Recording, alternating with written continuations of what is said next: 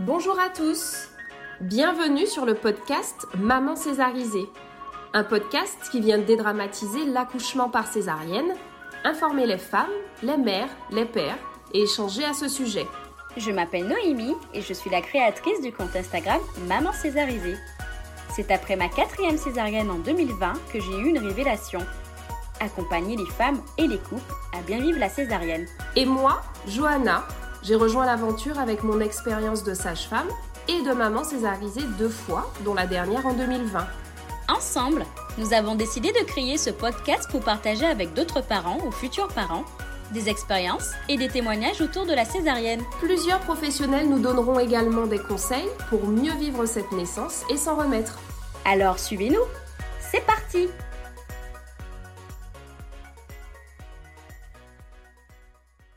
Nous tenons à vous rappeler que la quasi-totalité des témoignages que nous avons recueillis l'ont été à distance. Alors nous sollicitons de votre bienveillance et de votre indulgence concernant la qualité sonore de certains épisodes. Pour ce premier épisode de Maman Césarisée podcast, c'est moi, Johanna, qui suis votre hôte. J'accueille avec tellement de gratitude le témoignage d'Anne-Catherine, maman césarisée deux fois. Pour son premier accouchement il y a trois ans, Anne a malgré elle vécu une césarienne car son bébé était en siège. Elle n'a pas vraiment eu le temps de se préparer à cette naissance, loin du projet qu'elle avait établi. Lors de sa deuxième grossesse, elle apprend que son utérus ne permet pas vraiment à son bébé d'avoir une position favorable à la voix basse. Elle décide alors de se préparer à l'accueillir le mieux possible pour vivre une belle rencontre. Son récit est une très belle illustration de ce que nous disons souvent sur le compte Instagram Maman Césarisée. L'information conditionne l'acceptation et une bonne préparation est nécessaire pour vivre une belle rencontre. Alors nous vous souhaitons une très belle écoute. Bonjour Anne-Catherine. Bonjour Johanna. J'espère que tu vas bien. Ah, ça va super. Du coup, si on te retrouve aujourd'hui sur ce podcast, c'est que tu as accouché au moins une fois par césarienne. Effectivement. Voilà. Et euh, tu en as eu, du coup, combien? J'ai eu deux césariennes. Deux césariennes. Parfait. Et la deuxième, c'était quand?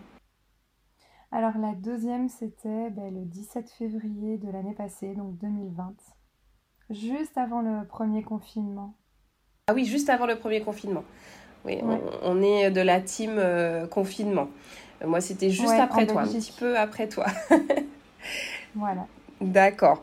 Euh, alors, du coup, je vais te laisser un petit peu me dire rapidement comment s'est passé ton premier accouchement. Ouais, alors moi euh, j'ai accouché de mon aîné, donc Solal, en 2016. Et c'est trois ou quatre semaines avant euh, la date euh, présumée d'accouchement que j'ai appris que ce serait vraiment compliqué suite à une pelvie, un examen de pelvie, que ce serait compliqué d'accoucher euh, naturellement. donc, bah, sur le coup, en fait, j'avais fait vraiment une préparation assez basique avec une sage-femme, avec mon compagnon. Et, et j'étais J'espérais un accouchement physiologique. Et en fait, euh, je l'ai pris un peu comme, comme un petit choc quand la gynécologue m'a dit oh, là, ça va vraiment être compliqué. Euh, mais pas complètement, puisqu'en fait, mon bébé était en siège euh, depuis le début et il ne montrait pas l'envie de se retourner. On avait fait plusieurs choses. Et on m'avait déjà un peu donné un avant-goût de ce que ça pourrait être si ça restait comme ça. Donc je m'y attendais assez. J'ai eu un choc et en même temps je pense que j'ai été rassurée parce que j'avais tellement préparé un accouchement voix basse en siège que ça commençait un peu à me monter à la tête. Bien euh, sûr. Et j'étais pas si rassurée en fait. D'accord, ok. Donc euh, je me suis dit, ben voilà, c'est la vie et, et ça, ça, sera comme ça sera. Ok. Donc du coup, euh, première césarienne du coup programmée. Oui, exactement. Programmée mais tard en fait parce que ma gynécologue était au courant de notre projet qui était tout à fait différent au tout départ de la grossesse. Et donc elle a, euh, avec, avec mon, ma demande de projet de naissance, en fait, elle a vraiment mis la date programmée le plus loin possible pour laisser la, la, ouais, pour laisser en fait euh, la chance au bébé euh, de ben, d'avoir un accouchement qui se, qui se déclenche naturellement. D'accord. ce qui s'est passé en fait cinq jours avant la date présumée. La date programmée, pardon. D'accord, ok. Donc tu, tu, tu, commences à avoir des contractions, tu te mets en travail et, euh, et tu, tu as une césarienne d'emblée euh, arrivée à la maternité. Bah, moi, pour mes deux enfants, le travail il a été très très vite. Euh, donc euh, j'ai eu des contractions vers, pour mon premier vers 3h du mat. Et je crois qu'à 8h, j'avais mon bébé dans les bras. Ah oui. pour un premier avec une césar. Donc euh, c'était quand même assez rapide. Ah Mais ce qui, ce qui était absolument génial avec ce que j'ai vécu euh, à l'hôpital que j'avais choisi en Belgique, c'est que euh, on m'a vraiment, on a vraiment respecté le projet de naissance qui était bah, du coup de faire le travail le plus longtemps possible sans avoir l'arachie ou la périve, voilà, ce qu'il faut pour une césarienne. Et donc j'ai été jusqu'à, ouais, je dirais 6-7 cm de travail sans qu'on m'ennuie en fait, qu'on vienne déranger le travail, euh, tout ça. Super. Donc euh, c'était c'était assez chouette et puis euh, et puis en fait quand c'est à moi un moment qui ai perdu les os qui percé la poche et donc et donc là j'ai dit je pense que là vraiment ça va aller très vite, je sens que mon bébé est très pressé et là, ils ont commencé un peu à flipper. Ils ont dit, ouais, ok, ok, on, va y aller assez vite. Et en fait, tout s'est passé vite après. Quoi. Ah oui, d'accord. Et eh ben, dis donc, c'est super. Et, euh, et, je rebondis tout de suite là-dessus parce que euh, Michel Audin, dans un épisode euh, avec la matrescence, mhm. disait que ce serait vraiment top qu'il y ait moins de césariennes programmées et que quand il y a besoin d'une césarienne, quand on est sûr qu'il faudra une césarienne, ce serait quand même vachement chouette euh, mm. que le travail se mette en route tout seul. Donc c'est ce que tu as eu pour les deux au final. Pour les deux accouchements, j'ai D'accord. beaucoup de chance. Mhm. D'accord. Alors, entre les deux euh, grossesses, euh, il y a combien de temps Donc j'ai accouché en 2016 et puis 2020. Donc, D'accord.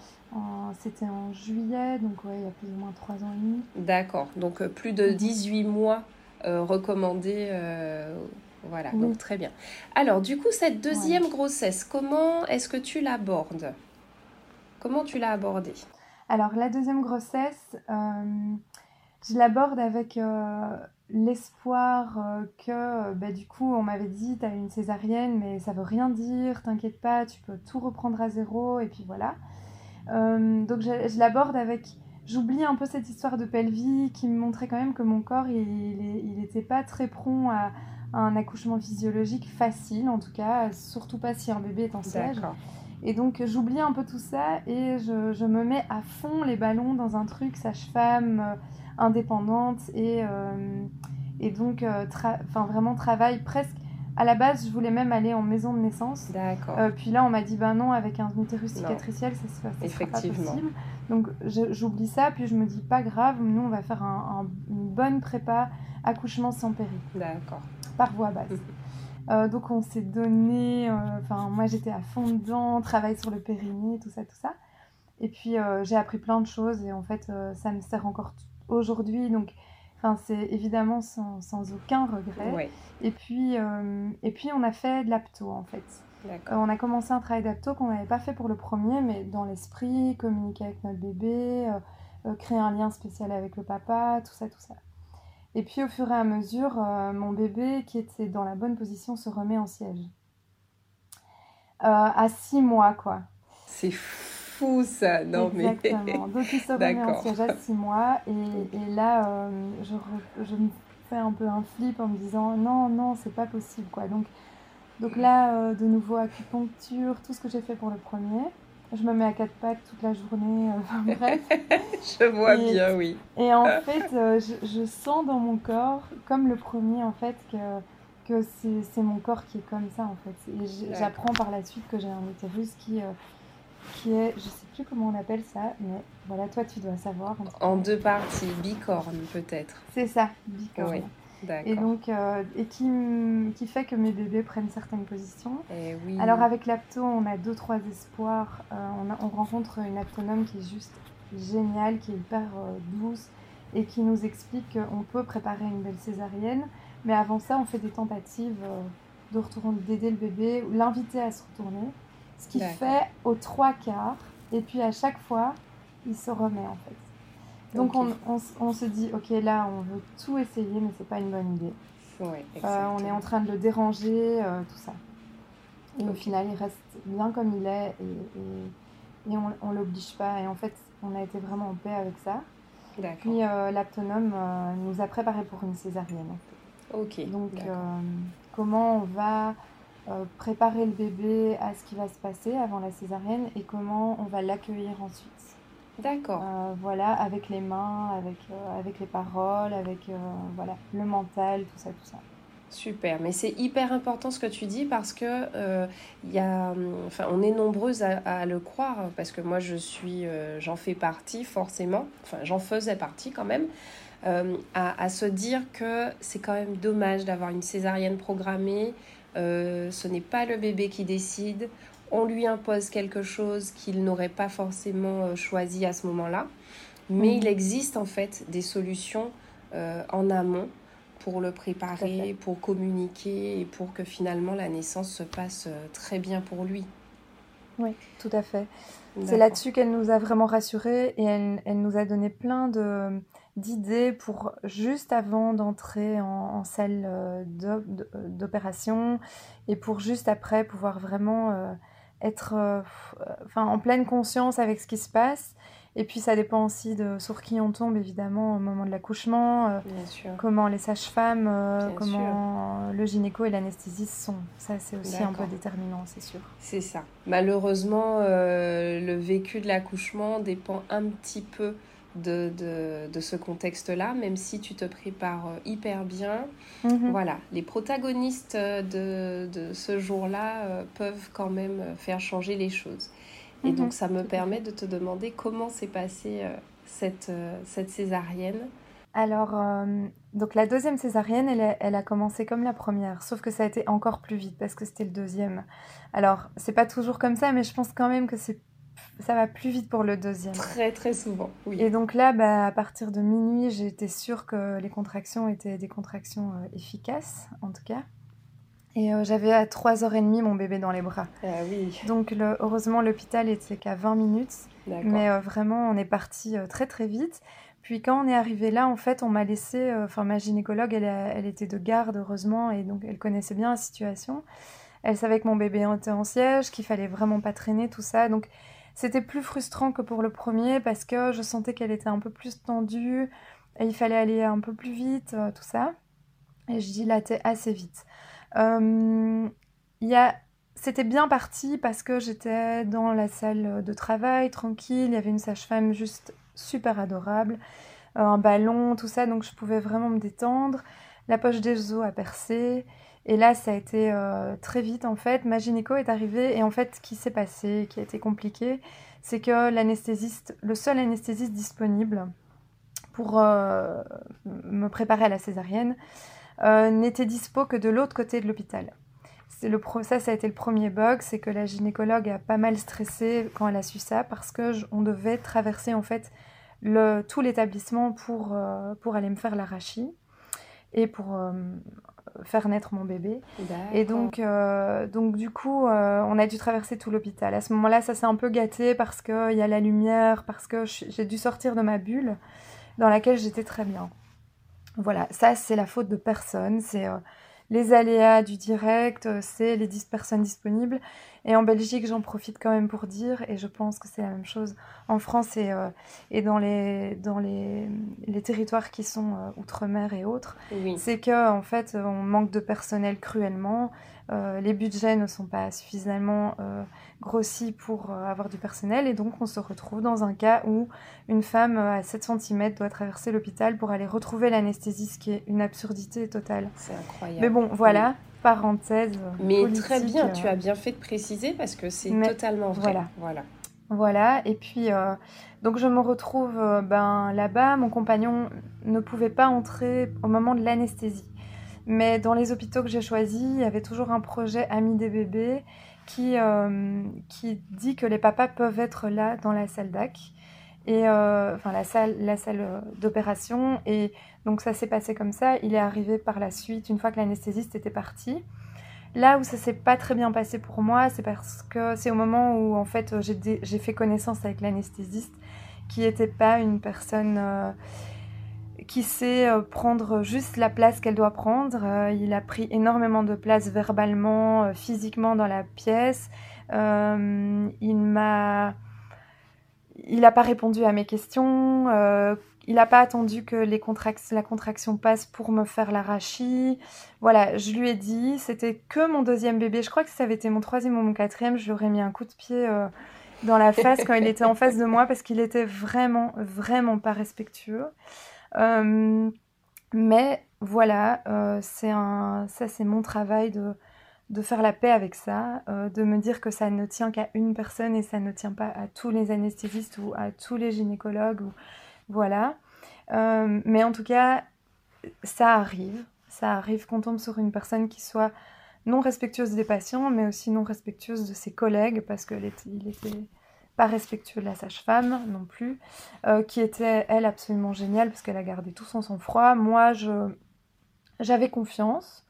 Euh, je ne suis pas inquiète sur une table d'opération. Donc en fait, euh, tu vois, euh, je stressais pas de l'opération, je l'avais déjà vécu, je savais que ça se passerait bien, que mon bébé allait bien, etc.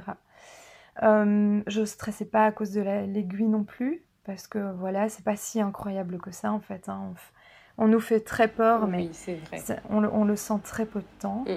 Et, mais voilà, je, je voulais, j'espérais un disons, un accueil un petit peu plus discret, délicat et en douceur. C'est normal. Je crois que c'est ce ah qui ben m'a manqué. Écoute, euh, je te rassure sur le fait que ce soit normal, que tu attendais euh, ça. Bah, euh, Disons qu'à 6-7 cm, bah, voilà, on est quand même, on est quand même en train de, de vivre quelque chose d'assez intense. Donc, et, puis, et puis on tremble un peu comme une feuille, hein, c'est clair, puisqu'on va quand même bah, c'est le moment où on va faire la rencontre de son bébé, c'est beaucoup, beaucoup d'émotions. Euh, et puis on ressent plein de sensations physiques euh, qui sont très, très bizarres.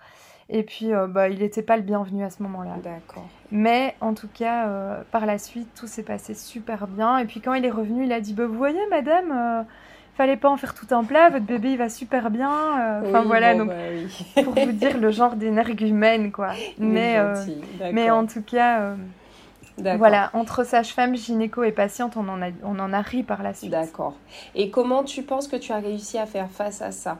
Parce que c'est quand même assez déstabilisant euh, quand tu arrives à te mettre dans une bulle, euh, le couloir à traverser, enfin l'hôpital à traverser, puis euh, ça en face de soi, c'est pas facile concrètement. Mhm. Comment tu penses que tu as réussi à gérer ça?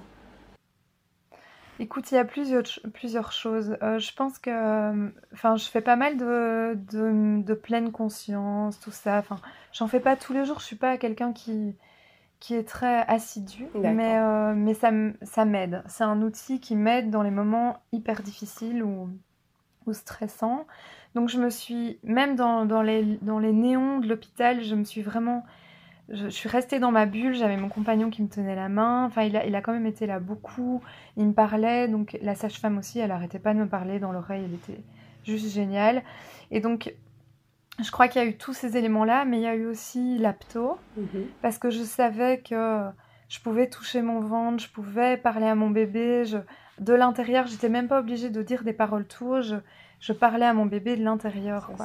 Et elle nous avait appris à nous concentrer, à, enfin, à moi me concentrer, mais mon compagnon aussi, mais ça c'est un peu compliqué à expliquer, sur euh, vraiment les sensations dans mon ventre. Euh, visualiser un petit nid à l'endroit de mon ventre où il y a mon bébé, tout ça. Et je faisais vraiment ce travail-là et ça m'a beaucoup aidé. Euh, après, il y a aussi... Enfin, je suis très féministe. J'ai vraiment du mal avec les comportements sexistes ou misogynes et autres. Et du coup, euh, j'avais cette force en moi. Euh, en fait, dans ces moments-là, quand je me sens agressée par une personne externe, juste parce que je suis une femme, et c'est ce qui s'est passé dans cette salle d'accouchement, euh, j'imagine un cercle de toutes les femmes que j'aime autour de moi. Et voilà, on, se serre les mains. voilà. Et en fait, c'est toutes des images comme ça qui m'ont vraiment aidé à, à, me dire, mais en fait, ce type, on s'en fout. Et, et voilà ton bébé va naître. le plus important, c'est ça. Oui, c'est vrai. C'est vrai. Avec le recul, c'est quand, même, euh, c'est quand même beaucoup plus facile aussi de, de se dire ça. Mais, euh, mais euh, oui, tu as eu de bons outils pour pouvoir gérer cette, cette situation qui n'était mhm. pas forcément évidente. Ouais, tout à fait. Donc, du coup, ton bébé naît. comment ça se passe l'accueil? On te le présente Comment ça se passe? Oui, alors dans les hôpitaux que moi j'ai choisis pour les naissances de mes bébés, il y a vraiment cette envie d'être au plus près des parents tout de suite après la césarienne. Donc on m'amène le bébé vraiment près de la tête. Il n'y avait pas encore les masques. Ah oui. Ça, c'est évidemment un autre aspect. Mais en tout cas, j'ai vraiment pu sentir mon bébé pendant des longues minutes. Euh, voilà. Et puis, euh, et puis, il est parti avec son papa en peau à peau tout de suite. D'accord. Ok. Donc, c'était un, moment super beau. Moi, enfin, j'ai pas eu cette frustration, en fait, moi, de me dire euh, j'accouche par césarienne et je, je sens pas mon bébé en fait. Moi j'ai vraiment eu la chance d'avoir mes bébés. Je l'ai beaucoup insisté pour le faire, hein. donc j'ai beaucoup mis la pression euh, aussi à ma gynéco avant. J'ai dit, vous savez, c'est important pour nous, donc elle le savait. Et donc c'est important que les femmes, elles, insistent en disant, non mais nous, on veut ça. Genre, vous n'avez pas le choix. Exactement. Et c'est tout. Exactement. Euh, voilà, donc et si on insiste et qu'on se fait, on se fait entendre pour nos droits, en fait, on, a le droit de ça. Exactement, merci. Et donc, euh, moi, j'ai senti mon bébé, euh, j'ai pu capter son regard, tout ça. Puis il est parti avec son papa. Et là, moi, j'ai été, ben, on a pris soin de moi. Et puis, je suis allée avec la gynécologue et la sage-femme dans une salle de réveil, mais c'est pas une anesthésie générale, hein, on s'entend. Et puis là, ben, très très vite, on m'a mis le bébé sur moi et puis je l'ai allaité euh, dans l'heure. Ça, c'est génial. Donc je dirais qu'à une heure après, euh, après la, césarienne, j'avais mon bébé au sein. D'accord, ok. Pour la tétée d'accueil. Ça, c'est génial. Et donc, euh, les, suites, les suites de la césarienne, le postpartum, tu dirais que ça s'est passé comment? Ouais, donc moi, ce que je dirais, c'est que oui, en fait, il y a quelque chose qui m'a vraiment beaucoup aidé par rapport à mon premier postpartum. Euh, moi, j'avais demandé à ce qu'on mette mon placenta de côté. Et puis, on l'a euh, en fait encapsulé. Euh, il y a une sage-femme qui faisait ça tout près de chez nous. Elle a accès à un labo, puis elle, est, elle est diplômée pour le faire en fait. Et donc, elle a encapsulé le placenta. Et moi, j'ai pris ça en cure à partir du moment de le premier jour en chambre. jusque pendant les six mois qui ont suivi ah. la naissance. Et ça, ça, ça a été euh, un plus au niveau du moral. Et aussi, enfin, donc euh, le baby blues, euh, oui, j'ai eu un mini, un mini coup de barre, quoi. Mais, mais au niveau fatigue, de l'allaitement nocturne et tout ça, vraiment nickel. et même au niveau coup de blues. Après, pour l'allaitement, super bien. En fait, euh, l'allaitement, ça se prépare et même avec une césarienne, si on a bien préparé un allaitement, c'est tout à fait possible. Bien sûr. De nouveau, le déclenchement, qui la naissance qui se déclenche naturellement euh, plutôt que euh, une césarienne programmée. bien bien avant la date par exemple, ben, c'est vrai que ça peut aider je crois. Mais moi je suis pas sage-femme pour le dire. Mais, mais tu as raison, tu as raison, vraiment je, je, je, confirme en fait. Euh, et puis, comme on en a parlé au début euh, de ce que disait le docteur Michel Audin, clairement oui, euh, tu as bien raison. Et tes deux accouchements montrent bien à quel point ça, ça peut être important. Mhm. Tu as dit aussi bien préparer l'allaitement, ça c'est hyper important également. Quand on veut allaiter, alors c'est important de, de pouvoir mettre des petites choses en place avant consulter une conseillère en lactation avant, euh, de pouvoir savoir sur qui compter, par exemple, après l'accouchement, que tu sois complètement dispo pour, euh, pour le bébé. Donc ça, euh, c'est vrai. alors, si je te demande là, comment est-ce que tu as vécu ta deuxième césarienne Comment est-ce que tu pourrais nous décrire en quelques mots ressenti quand aujourd'hui tu y repenses euh, bah, En fait, je pense que comme pour la première, euh, ce qui me vient maintenant, mais il y, a eu, y a eu du chemin parcouru, mais je dirais force, euh, colère, parce que je pense que ben, là j'ai vécu quand même un, épisode de colère en fait. Force, colère, mais la force elle a été plus grande que la colère. Et, euh, et, aussi, je dirais euh, que j'ai, enfin, si on veut mettre juste des mots comme ça, tu vois, euh, je dirais actrice, quoi. J'ai mm. vraiment été actrice, c'est-à-dire que que ce soit avant, après, même pendant, la manière dont bah, en fait, j'ai interagi aussi avec les personnes, comment j'ai donné mon ressenti sur le moment, parce que moi, je parle beaucoup. Et j'ai aussi parlé pendant qu'on on, on, sortait mon bébé. Donc, D'accord. Enfin, j'ai dit plein de choses en fait. et donc, du coup, j'étais vraiment là, j'étais présente, quoi. D'accord. Euh, et donc, voilà, moi, je dirais ça en fait. D'accord. Je me suis sentie quand même euh, assez forte, et enfin puissante et quand même actrice, quoi. Mais en colère. Et tu parles du, du chemin que tu as parcouru. Alors, qu'est-ce, que, qu'est-ce qui s'est passé euh, pendant cette première année? Je pense que d'abord, j'ai eu une phase ben, d'abord, on est juste avec son bébé, on, repense assez peu à l'accouchement, c'est c'est est-ce qu'il va bien, est-ce qu'il respire, euh, ok là il a faim, là il a des coliques, enfin voilà, les, les, premiers, les premières semaines c'est quand même vachement, euh, vachement intense. Puis il y a le moment où on commence à se poser, on a un petit rythme, ça va, on se fait plus confiance, tout ça. Et là j'ai commencé à ressasser. Euh, et puis là j'ai eu deux copines en fait qui ont accouché à la maison.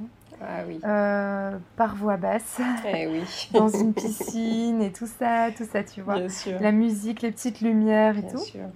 Et qui sont toutes les deux sages-femmes en plus. Ah, bah, euh, donc moi, je suis entourée de sages-femmes, donc je suis bien briefée, tout ça. Et, euh, et, là, ça a commencé à tourner dans ma tête, quoi. Et, et, et puis là, j'ai écouté en plus l'épisode de Clémentine Sarla qui raconte son accouchement à la maison pour me remettre une couche. Eh et, là, et là, je me souviens que le jour où j'ai écouté cet épisode, j'étais avec mon aspirateur, mais là, mon bébé, il avait déjà 8-9 euh, mois en fait. Enfin, voilà, un truc comme ça. Euh, et, et, en fait, j'ai pleuré, pleuré, pleuré. Pendant tout le temps, je passais l'aspirateur parce que j'écoutais ce podcast dans mon truc. Et j'étais là, mais en fait, je suis pas du tout guérie euh, de mes césariennes. Je dois encore faire des choses, en fait. Et là, j'ai envoyé un message à mes deux potes qui avaient accouché par voix basse à la maison. Et j'ai dit, bon, les filles, là je peux pas rester comme ça. En fait, il faut que je fasse encore quelque chose, je le sens. D'accord. Et elles m'ont dit, euh, essaye de faire un revécu de naissance avec ton bébé. Tout à fait. Alors, j'ai toujours pas appelé la sage-femme pour faire ça, mais par contre, avec votre programme, moi, j'ai fait le revécu physique avec mon bébé là, ce qui était super chouette. Et avant ça, de toute façon, en fait, j'ai fait un autre chemin euh, plus euh, d'en parler en fait. de, de, reparler avec mon compagnon, de revivre ça et aussi euh, d'écrire euh, un courrier que j'ai pas encore envoyé mais qui écrit à, la personne, à l'anesthésiste qui, m'a pas fait plaisir ce jour-là et qui euh, et a pas vraiment été bien traitant avec moi et avec les sages-femmes. Et donc et ça m'a fait beaucoup de bien en fait de me dire en fait cette colère là je la mets de côté et je vais garder les moments qui ont été super et les gens qui ont été super avec moi et le moment où j'ai rencontré mon bébé, en fait. Et ça, ça, ça change tout. Et tu peux dire que ça t'a fait déjà du bien de l'écrire, ce, ce d'écrire ce courrier? Oui, de tout à fait. Euh, voilà, tu t'es débarrassé de quelque chose un peu? Mm-hmm, tout à fait, oui. Mettre des mots. Mais je vais le faire. Voilà, parfois c'est même. Alors, il y a, y a, des mamans qui n'ont même plus besoin de, d'envoyer le courrier. Une fois que c'est posé sur papier, ben on, se, mm-hmm. on se déleste de quelque chose d'assez lourd. Euh, après, mm-hmm. ça, ça, ça, peut valoir le coup de l'envoyer quand même. Hein. Attention. Oui, tout à euh, fait. Pour, pour les autres femmes, en fait, qui vont me suivre. Et, euh, voilà, juste ça. Mm. D'accord. Bon, bah écoute, c'est super. Donc, nous, on a hâte de savoir comment ça va se passer, ta séance sur le revécu de la, de la naissance. Mm-hmm. c'est quelque chose qui nous paraît assez important. Euh, c'est pour ça qu'on l'a inclus euh, dans le programme.